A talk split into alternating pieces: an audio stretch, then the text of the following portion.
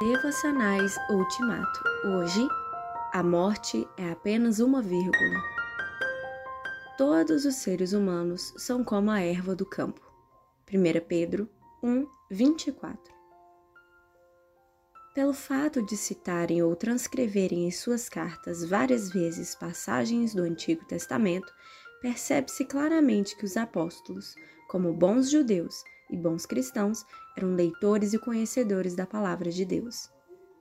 Embora cite outros livros da Bíblia, parece que Pedro tem preferência pelo livro de Isaías, que ele menciona seis vezes.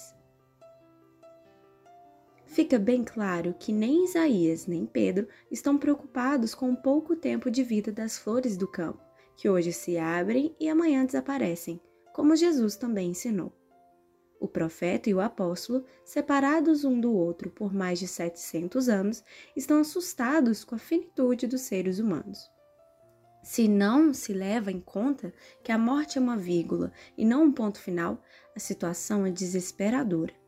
Nesse caso, o ser humano dito criado à imagem e semelhança de Deus não passa de uma rosa ou uma violeta que nasce, cresce e encanta a todos com suas cores, o seu formato e o seu perfume, e então seca, murcha e desaparece, sem dar a menor explicação ou a menor satisfação.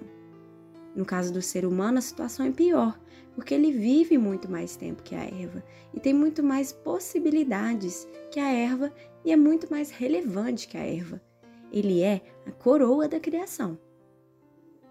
Pedro assegura que todos os seres humanos seguem esse caminho.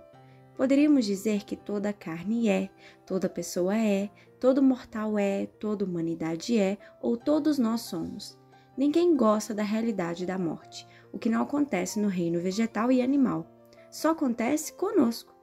Seria trágico se não fosse a certeza absoluta de que a morte é apenas uma vírgula, depois da qual a vida continua, não no paraíso perdido, mas no paraíso recuperado. A ideia da efemeridade do ser humano é horrível. A ideia da ressurreição é admirável.